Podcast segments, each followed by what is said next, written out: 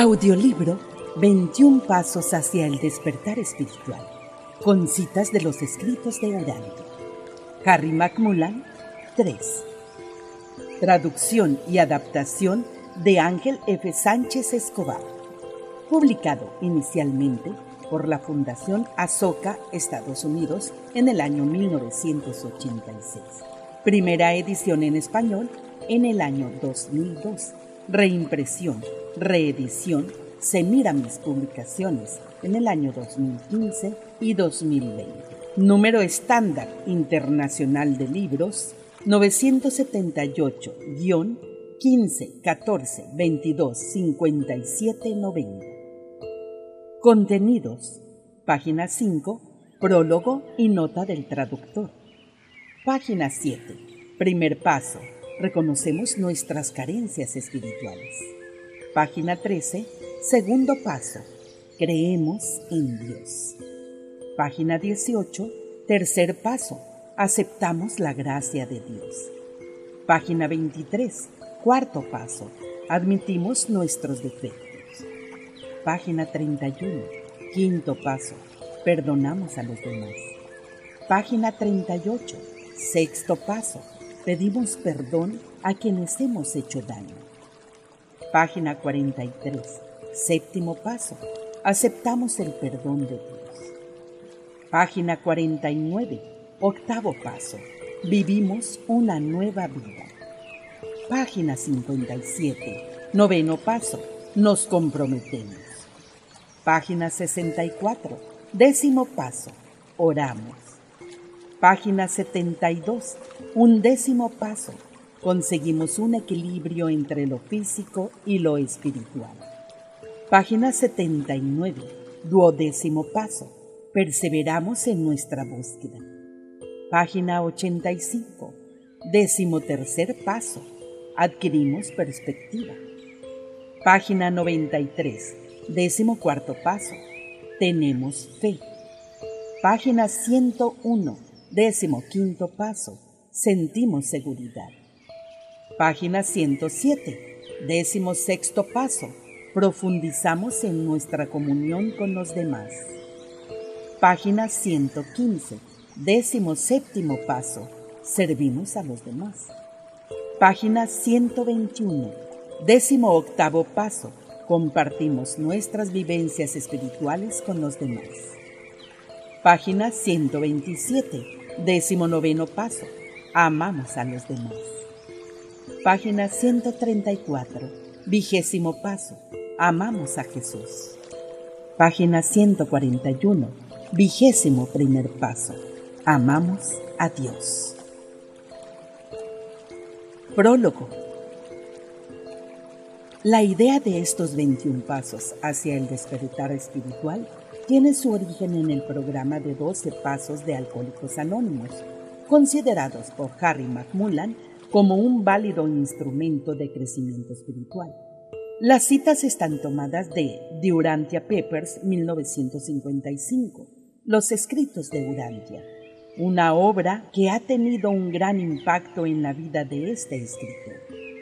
En The Urantia Papers no se especifica ningún programa en el sentido estricto de la palabra, pero el inmenso beneficio del método paso a paso de Alcohólicos Anónimos le dio la idea de realizar un programa similar basado en dicho libro.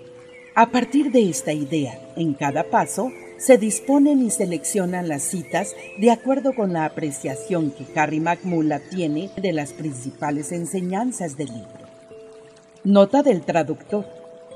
Existe una doble numeración en los pasajes citados de Urantia Papers. En primer lugar, aparece el número de página y párrafo dentro de esa página y, en segundo lugar, el número del escrito, de la sección y del párrafo dentro de esta sección. Por ejemplo, si vemos P.138.4, punto y coma, 12, 2.7.9, la numeración P138.4 se debe interpretar como número de página, página 138 y párrafo 4. mientras que la numeración 12, 2 puntos, 7.9, como escrito 12, sección 7 y párrafo 9 dentro de esa sección. Por otro lado, las citas de párrafos no completos están especificadas o bien por tres puntos suspensivos encerrados en corchetes o bien por el no sangrado al principio de dicha cita. Toda traducción conlleva, por el forzoso trasvase de la retórica de una lengua a la de la otra, cierta interpretación del traductor, a veces más intensa en casos extremas de diferencia entre las dos lenguas. Es por ello, y específicamente en relación a las citas de Urantia Papers traducidas al español, por lo que el lector debe situarse a una distancia prudente del texto traducido, siempre inexacto por esa misma razón, y acudir, en caso de dudas, a la versión original en inglés Ángel F. Sánchez Escobar. Primer paso reconocemos nuestras carencias espirituales. Reconocemos el vacío espiritual en el que se encuentran nuestras vidas y nos damos cuenta de nuestra impotencia para corregir por nosotros mismos nuestros defectos personales. Es nuestra propia búsqueda la que nos demuestra que no nos bastamos a nosotros mismos. Nuestra alma tiene una sed que las cosas no sacian, porque es la sed de saberse incompleta cuando estás apartada de Dios. La vida, con su diversidad y obligaciones impuestas, nos ofrece una distracción continua, pero a veces la tragedia nos deja solos frente a las más profundas carencias de nuestras almas, empujándonos a buscar la ayuda de algo superior.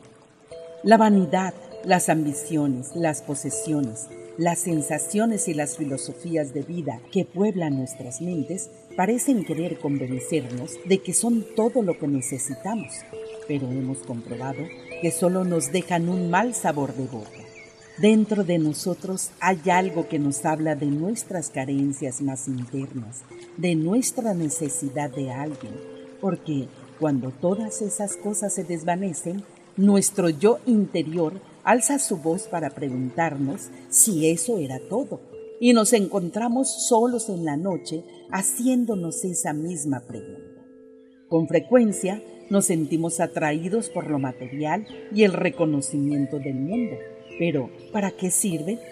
Pretender en vano ganar la enmarañada respetabilidad de nuestro yo público enmascara un pozo sin fondo de temores obsesivos y de deseos rotos que apenas podemos esconder tras nuestra cuidada fachada.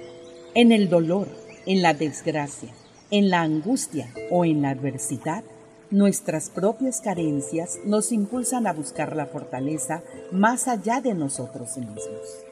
No obstante, ¿Cómo es que no evitamos ese sufrimiento? ¿Por qué no nos hacemos de provisiones antes de que llegue el crudo invierno y el hielo haga que no encontremos ni casa ni refugio?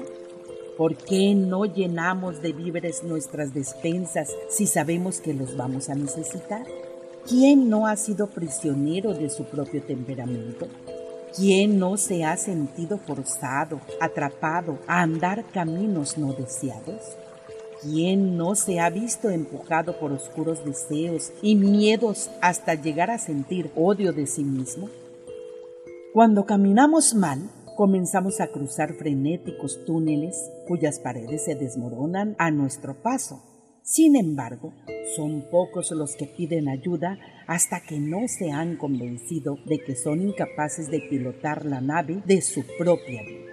Con demasiada frecuencia, nuestra nave naufraga y queda atrapada en el frío hielo, haciendo que nuestros sueños también se hundan entumecidos por las frías aguas. Es natural querer que todos nuestros anhelos personales y nuestros sueños se hagan realidad, pero eso no es posible.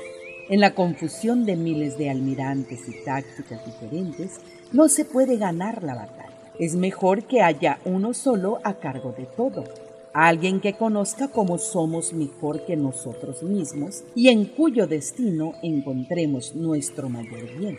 No obstante, mientras que nuestras metas personales prevalezcan sobre lo demás y creamos que nos bastamos a nosotros mismos, no sentiremos ese impulso de buscar la voluntad de Dios. La vida nos tiene que enseñar esas lecciones que nos negamos a aprender.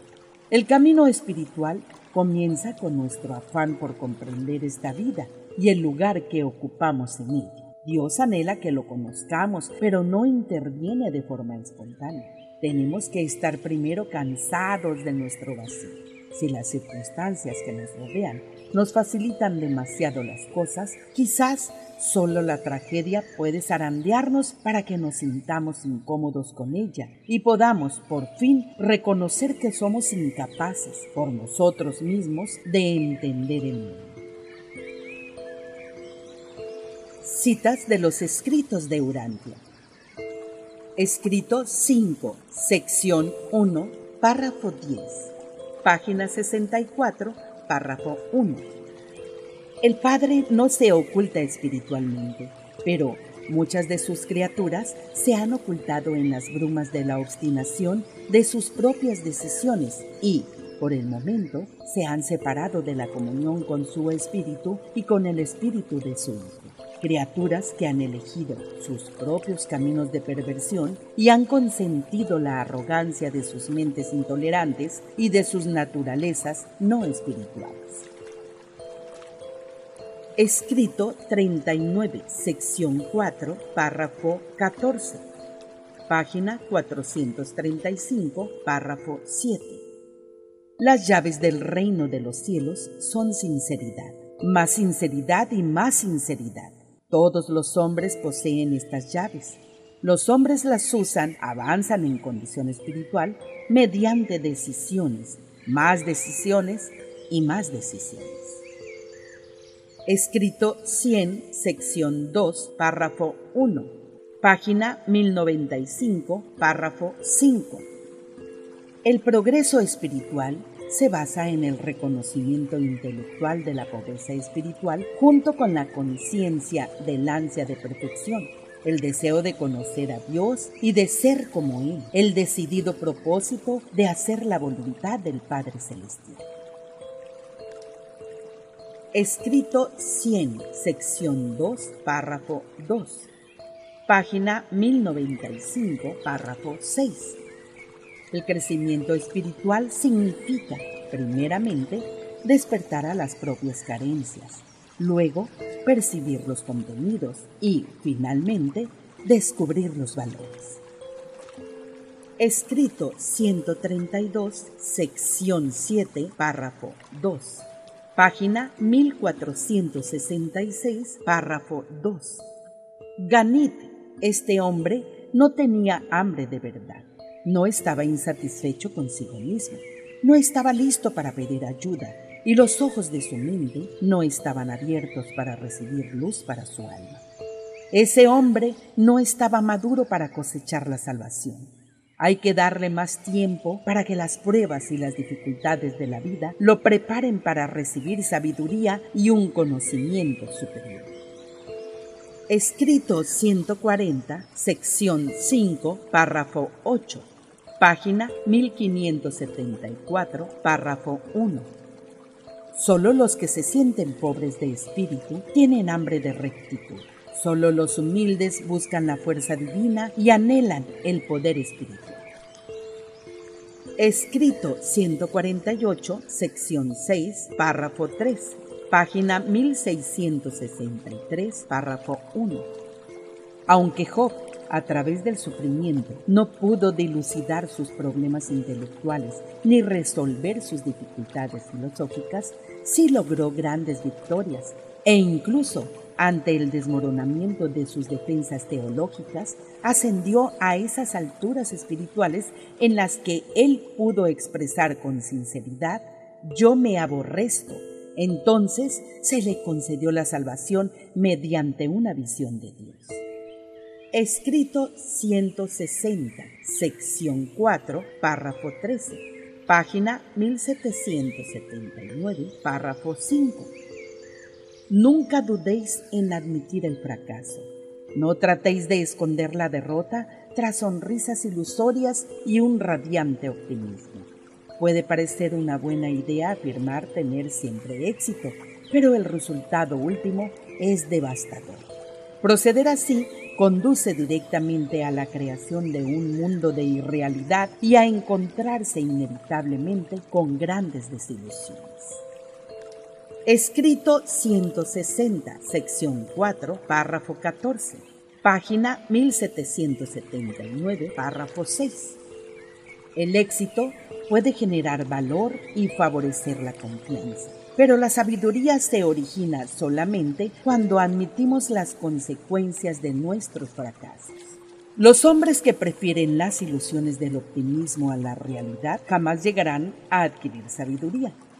Solo podrán obtenerla aquellos que se enfrentan a los hechos y los adaptan a sus ideales. La sabiduría incluye tanto el hecho como el ideal y por lo tanto salva a sus devotos de esos dos extremos vacíos de la filosofía, el del hombre cuyo idealismo excluye los hechos y el del materialista desprovisto de visión espiritual. Esas almas aprensivas, que solo se mantienen en la lucha de la vida con la continua ayuda de sus falsas ilusiones de éxito, están destinadas a padecer el fracaso y la derrota cuando, en última instancia, despierten del mundo onírico de su propia imaginación. Escrito 167, sección 5, párrafo 1, página 1838, párrafo 2. Lo que yo os digo está bien ejemplificado por dos hombres que fueron al templo a orar. Uno era fariseo y el otro publicano. El fariseo, puesto en pie, oraba consigo mismo de esta manera. Dios, te doy gracias porque no soy como los otros hombres, que son estafadores, ignorantes, injustos, adúlteros, ni aún como este publicano. Ayuno dos veces a la semana, diezmo todo lo que gano. Pero el publicano, estando lejos, no quería ni aún alzar los ojos al cielo, sino que se golpeaba el pecho diciendo, Dios, sé propicio a mí, pecador. Os digo que el publicano se fue a casa con la aprobación de Dios antes que el fariseo, porque cualquiera que se enaltece será humillado, y el que se humilla será enaltecido. Escrito 195, sección 9, párrafo 7, página 2083, párrafo 3. En su egoísmo, los hombres y mujeres sencillamente se niegan a pagar tal precio, ni siquiera para lograr el tesoro espiritual más grande que se haya ofrecido jamás al hombre mortal. Solo cuando el hombre se haya decepcionado lo suficiente mediante las dolorosas desilusiones que comportan la insensata y engañosa búsqueda del egoísmo y haya descubierto con posterioridad la esterilidad de la religión establecida, estará dispuesto a acudir de todo corazón al Evangelio del Reino, a la religión de Jesús el Nazareno.